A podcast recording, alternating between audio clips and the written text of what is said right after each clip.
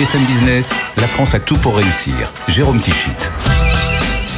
Bonjour, bonjour et bienvenue dans la France à tout pour réussir. Chaque semaine, vous le savez, un concentré d'économie positive sur BFM Business. Et au sommaire, cette semaine, une question. Est-ce le signal de la reprise des grosses levées de fonds pour la French Tech Il y a quelques jours, le français Electra a annoncé un tour de table à plus de 300 millions d'euros. Electra qui installe en France et en Europe des stations de recharge rapide pour les véhicules électriques. Nous parlerons également de l'implantation de grands sites industriels en France. C'est un des enjeux majeurs de la réindustrialisation de notre pays. 2023 a été marqué par de bonnes nouvelles avec notamment Prologium, Novo Nordisk ou encore Holosolis. Que faut-il attendre en 2024 On en parlera avec Guillaume Go, consultant dans l'industrie, qui vient de publier son étude annuelle sur les projets de méga-usines à ne pas rater cette année. Enfin, troisième invité de la France à tout pour réussir, Charles Gaël Chaloyard, directeur général de l'enseigne Tout Faire. Son réseau de négoce et de vente de matériaux vient de commander une étude sur l'image de l'artisanat du bâtiment en France. Et à cette occasion, Tout Faire lance une grande campagne Célébrons les artisans. Mais tout d'abord, donc, deux levées de fonds dans la tech. On le rappelait la semaine dernière, l'année 2023 a été marquée par un recul assez fort euh, des tours de table pour la tech et pas seulement en France.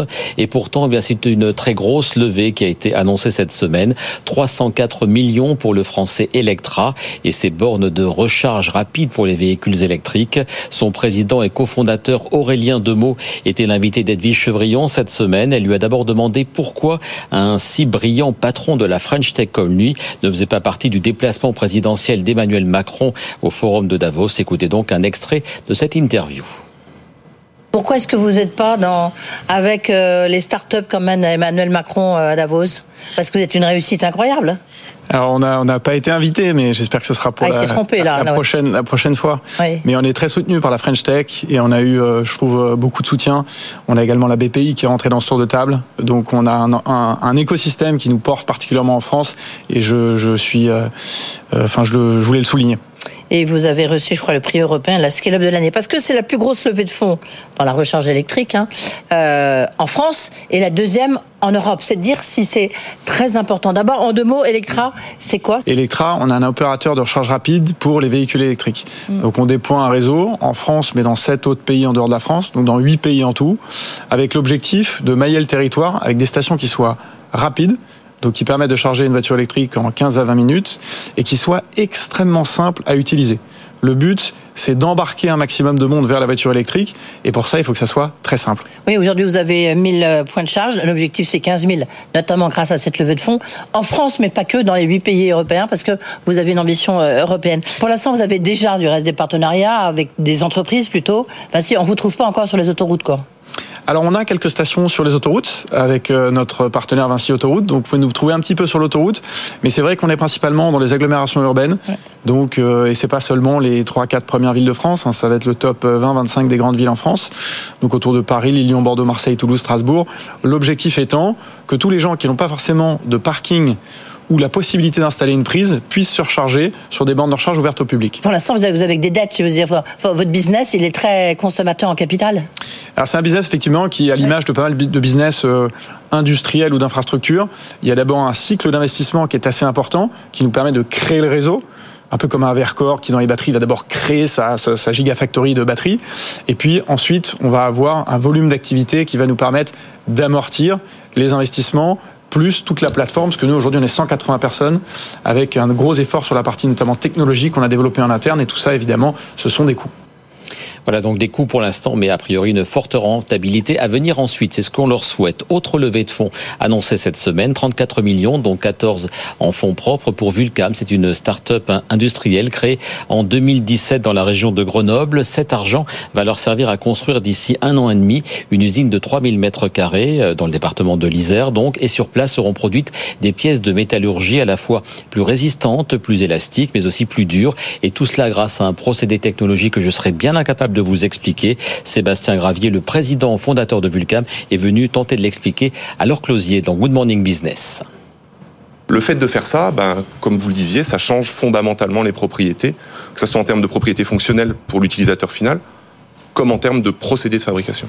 Alors qu'est-ce que j'en fais après de ce nouveau matériau? Si on se focalise sur des choses qui sont un peu simples, euh, on augmente très notablement d'un facteur 2 à 3 les propriétés mécaniques. La conséquence de ça, c'est que si on a un matériau qui est 2 à 3 fois plus résistant, on est en mesure d'utiliser 2 à 3 fois de moins de matière pour fabriquer une pièce.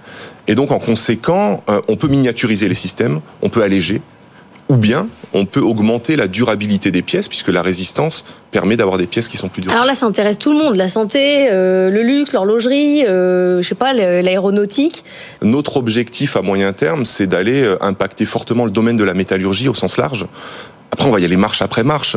À l'instant T, on fabrique des kilogrammes de matière, on va passer à des tonnes.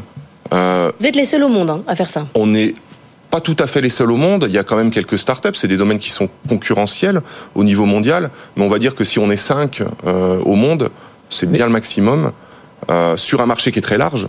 Donc heureusement qu'on n'est pas tout seul, je dirais. Anthony. Mais, mais, là, ça existe, c'est vertigineux hein, ce que vous nous racontez. Mais il va y avoir une usine. Bah, c'est génial. déjà que ça avance. mais c'est ça. C'est pas un labo de recherche. Il y, y, a des pièces qui sont déjà utilisées, par exemple, dans les hôpitaux. On peut imaginer dans le matériel médical, le matériel de précision, ça peut être extrêmement intéressant. Ça, ça existe déjà ou on, a, on est encore à l'étape du prototype, voire du concept?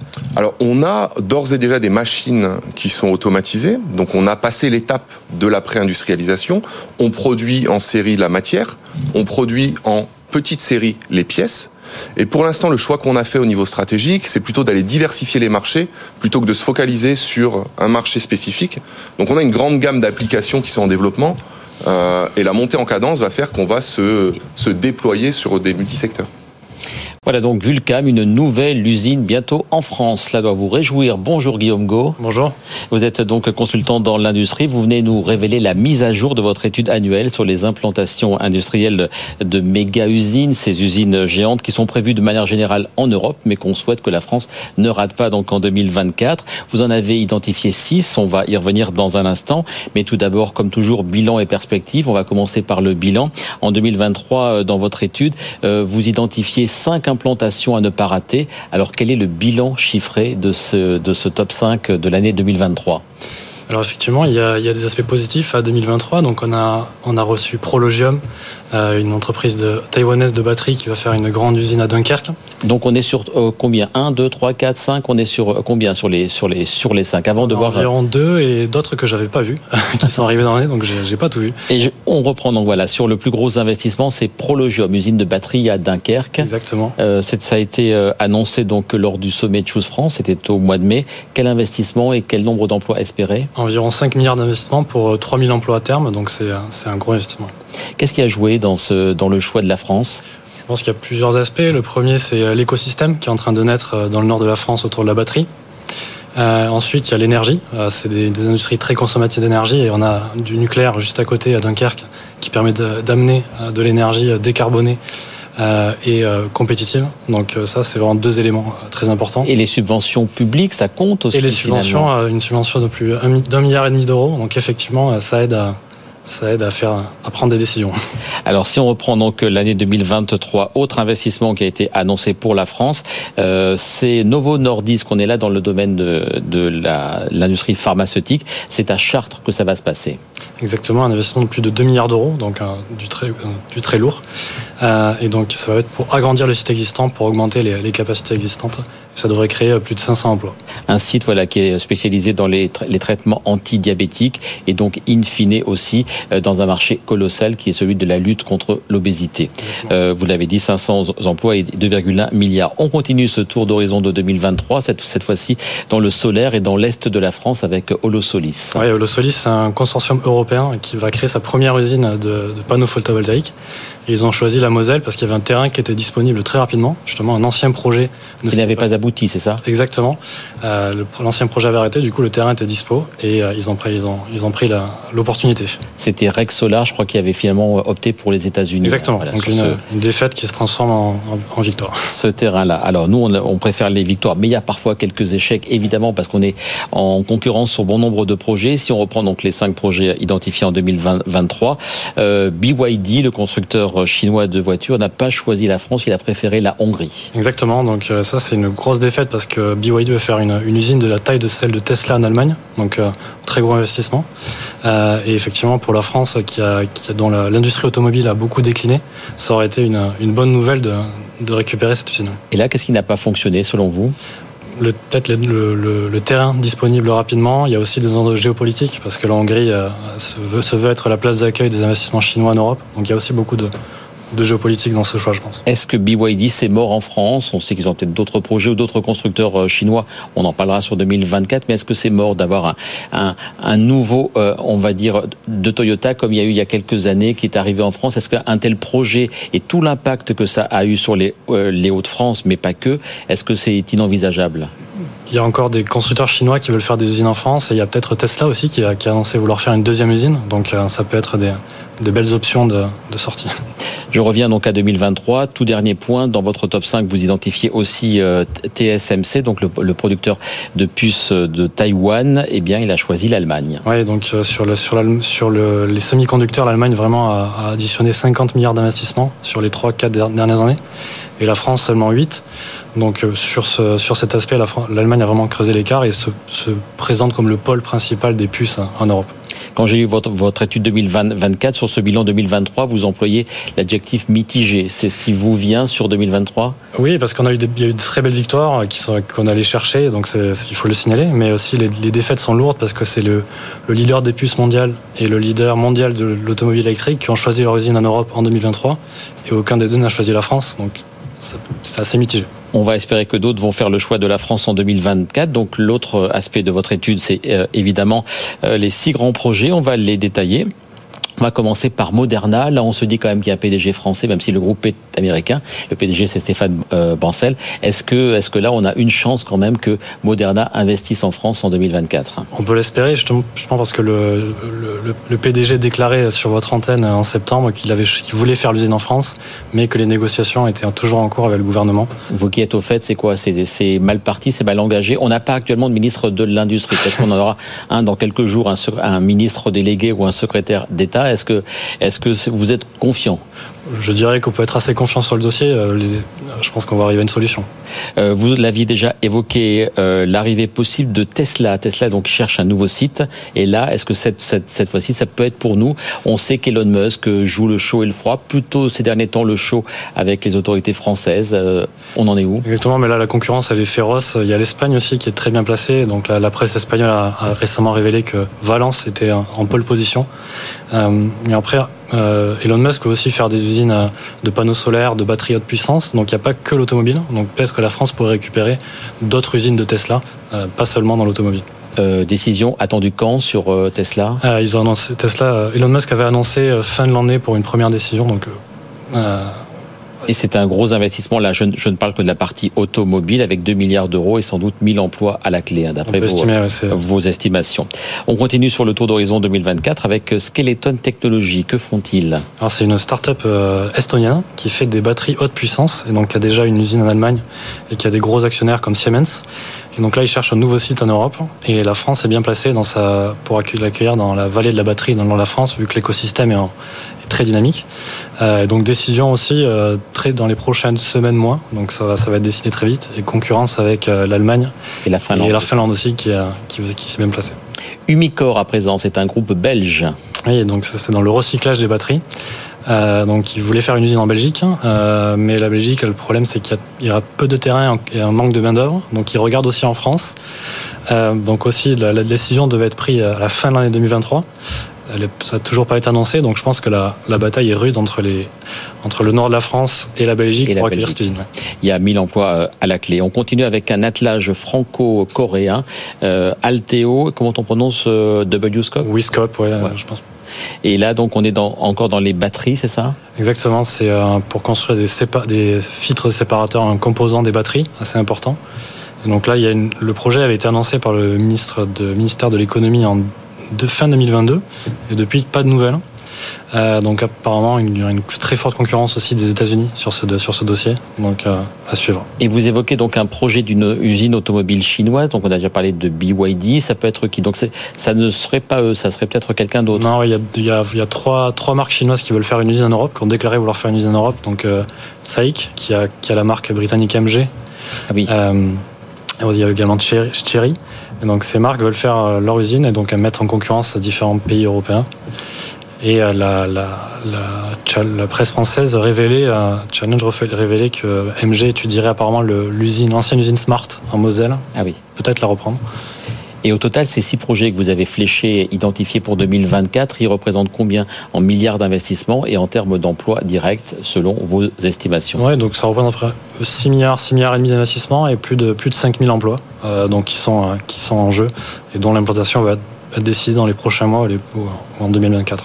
On a commencé à en parler, mais renforcer l'attractivité de la France, ça passe par quoi? Est-ce que ce sont les grands raouts de séduction comme Choose France? Donc, euh, il y en a eu un à la mi-mai, je crois qu'il y en a peut-être à la même période en 2024. Je crois que la date n'est pas définitive. Euh, ou, encore toujours à l'international, euh, c'est la présence, on l'a vu sur notre, antenne d'Emmanuel Macron à Davos euh, cette, semaine, se mouiller la chemise de la part du, président et du gouvernement sur ces grands sommets internationaux, c'est fondamental oui, c'est important euh, de, de, de, montrer qu'on a envie d'accueillir ces, ces. Après, il y a aussi des, des choses à améliorer euh, dans le pays. Par exemple, je pense au délai d'implantation ça a été euh, amélioré Qui a été amélioré par la loi industrie, mais apparemment, euh, on va encore améliorer parce que c'est, pas, pas si amélioré que ça. Euh, Vous disiez en 2022, il fallait 8 mois pour implanter une usine en Allemagne contre 17 en France. Oui, c'est un rapport. Le ratio a changé ou on est Donc, ben justement, c'est, la loi industrie vise à égaliser, faire, faire 8 mois en France aussi. Euh, ensuite, il y a, mais il y a aussi un enjeu de complexité administrative et sur ce, sur ce sujet, apparemment, une nouvelle loi devrait arriver pour venir complexifier. Parce que même si les délais ont été réduits, il y a, des, des, incertitudes juridiques hein, qui pèsent sur les projets, qui peuvent pousser les, industriels à annuler des projets, puisque trop de risques juridiques sur certains, sur certains sujets. En 30 secondes, en 30 secondes pour terminer, Guillaume, sur les, ce qu'il faudrait euh, améliorer. Donc, on a parlé du changement de la loi industrie verte, euh, entre autres, des choses à améliorer dans la politique de l'offre, une contre, euh, une contre-attaque contre l'IRA, etc. Qu'est-ce qui peut être fait encore? Ce qui peut être fait, c'est déjà au niveau du foncier, qui est encore un enjeu. On n'a pas encore suffisamment de sites de grande taille disponibles en France et, et disponibles très vite pour pouvoir accueillir des, potentiellement du Tesla ou des grosses usines. Ça, c'est vraiment un enjeu et il y a un recensement qui a été relancé pour trouver des terrains comme, euh, comme cela.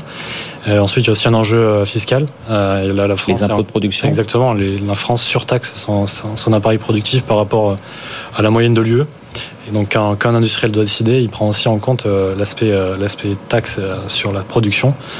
et là, on a encore du, du chemin à faire par rapport par rapport à la aux partenaires européens, clairement. Voilà tous les détails de votre étude passionnante comme chaque année, donc à retrouver sur le think tank Le Millénaire, avec qui vous avez été en partenariat sur cette euh, étude, et puis aussi sur votre propre site chroniqueoccidentale.com. Merci beaucoup, Guillaume Gaud, d'avoir été l'invité de la France à tout pour réussir. On va faire une liaison, d'ailleurs une, une mise en relation, puisque je crois que votre papa a un magasin tout faire hein, dans le dans le Tarn, hein, c'est bien ça? Exactement, un magasin tout faire bois à Castres. Tout faire bois, voilà, c'est ça, à Castres.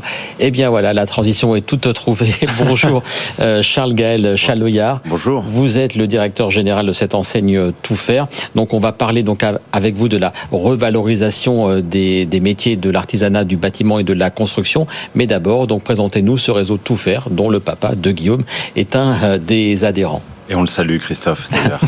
euh, Tout faire, c'est un groupement d'indépendants. C'est le premier groupement d'indépendants en France, avec 450 magasins en France et en Belgique. Et on distribue des matériaux de construction. Euh, c'est à peu près 4000 passionnés euh, qui conseillent des artisans. Ce sont nos premiers clients, mais aussi des particuliers à 40%. Voilà, le chiffre d'affaires, c'est à peu près 1,5 milliard euh, en France et en Belgique. Si on fait un petit peu d'historique, tout a commencé, je crois, en 1982 dans ce qu'on appelle aujourd'hui le Grand Est. Ensuite, la marque Tout Faire Matériaux en elle-même a été créée au début des années 90. Vous êtes devenu tout faire. On a enlevé la partie matériaux en 2022 et donc ensuite euh, tout faire bois en, 2000, en 2010. Au total, je ne sais pas si vous l'avez cité, le nombre de collaborateurs dans l'ensemble des, euh, des magasins ou de la structure euh, On est à 4 au niveau national. 4000 personnes qui, euh, qui conseillent effectivement nos, différentes, euh, nos différents clients. Avec une plateforme, je crois, qui a été créée il y a une dizaine d'années du côté d'Orléans, qui est vraiment un peu le cœur de, de l'activité de, ben voilà, de, de, tout ce que vous pouvez proposer à vos adhérents qui ensuite le prennent dans leur propre magasin. On livre tous les jours nos 450 points de vente à partir de cette plateforme logistique où il y a 100 personnes qui travaillent au service de nos adhérents. Vous avez combien de références sur cette plateforme? On a plus de 15 000 références pour l'instant et on augmente chaque année évidemment pour davantage servir servir nos, nos adhérents et les artisans derrière. Absolument. On en vient donc à cette étude réalisée à propos des, des artisans par Opinionware, réalisée auprès de 1000 Français et de 302 artisans, justement de la construction et du bâtiment. Qu'en ressort-il tout d'abord en termes d'image des métiers, je crois, jugés importants pour la société dans son ensemble? Alors ce qui était très intéressant pour nous, c'était de faire un comparatif, une enquête miroir entre ce que pensent euh, les Français des artisans et ce que pensent eux-mêmes euh, les artisans. Et donc effectivement, vous avez tout à fait raison. 70% bonne nouvelle. Des artisans ont une, euh, des Français ont une bonne image des artisans, et alors que les artisans pas forcément. Et donc c'était intéressant cette étude de voir ces différents paradoxes et, et ces résultats contrastés. Et des métiers donc on l'a dit mal reconnus aussi socialement qui sont jugés durs, pénibles et peu modernes. C'est pas, c'est des adjectifs forts quand même. Hein. Effectivement, et 69% des Français effectivement pensent que ce sont des métiers euh, euh, euh, pénibles. Et pourtant, quand on pose la question, une autre partie de l'étude, aux artisans, on leur demande si c'était à refaire. 75% d'entre eux referaient le même métier. Donc on voit bien que ce sont des métiers de passion et, et des métiers de gens très engagés. Et cette, et cette image et ces images, on, voilà, donc on l'a dit, dur, pénible, etc. Est-ce qu'elle s'améliore Est-ce que vous avez des points de comparaison euh, Parce qu'il y a quelques années, l'artisanat avait peut-être, euh, comme l'industrie d'ailleurs, une, une, image un peu moyenne. Est-ce que on revient pas à ces métiers plus manuels et plus dans la réalité? Bah, vous avez tout, totalement raison. Hein. Pour, pour l'instant, ChatGPT ne s'est pas encore posé de fenêtre ou isolé une maison, donc on a besoin de, de personnes humaines, d'hommes et de femmes de talent qui viennent mettre leur expertise euh, au service des Français. Et une chose très intéressante dans l'étude, c'est qu'on a, sur les 1000 Français qu'on a interrogés, euh, euh, 45% ont fait des travaux dans l'année et la note est de 8 sur 10. Donc on voit bien que les Français sont satisfaits des artisans quand ils travaillent pour eux. Et le problème de ce déficit d'image, est-ce que c'est pas donc aussi des difficultés ensuite de formation et puis des difficultés aussi de transmission des entreprises? Parce que ce sont souvent de petites entreprises familiales ou enfin bon, mais qui ont du mal à trouver des, des repreneurs. Vous avez tout à fait raison. 80% des artisans ont du mal à recruter et on voit que 70% se posent des soucis pour transmettre leur entreprise. Et donc c'est pour ça qu'il nous est apparu extrêmement important euh, chez Tout Faire de, euh, de revaloriser ces métiers qui sont peu reconnus euh, en lançant une grande campagne.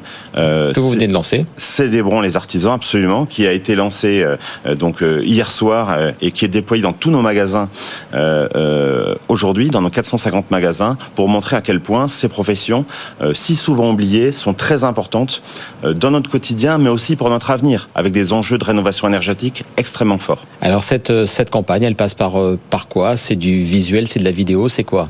Alors il y a effectivement un ensemble de choses. Il y a d'abord euh, euh, une, euh, on a fait une campagne sur un chantier il y a quelques jours à Toulouse pour en, mettant en scène une, affiche très très grande, en mettant en scène des photos. On voit quelques photos voilà, pour ceux qui nous suivent en télévision. Des, photos, on a sublimé des artisans parce que les modèles ce sont des vrais artisans, sublimés par François Rousseau, un, un, photographe qu'on apprécie beaucoup avec notamment les dieux du stade.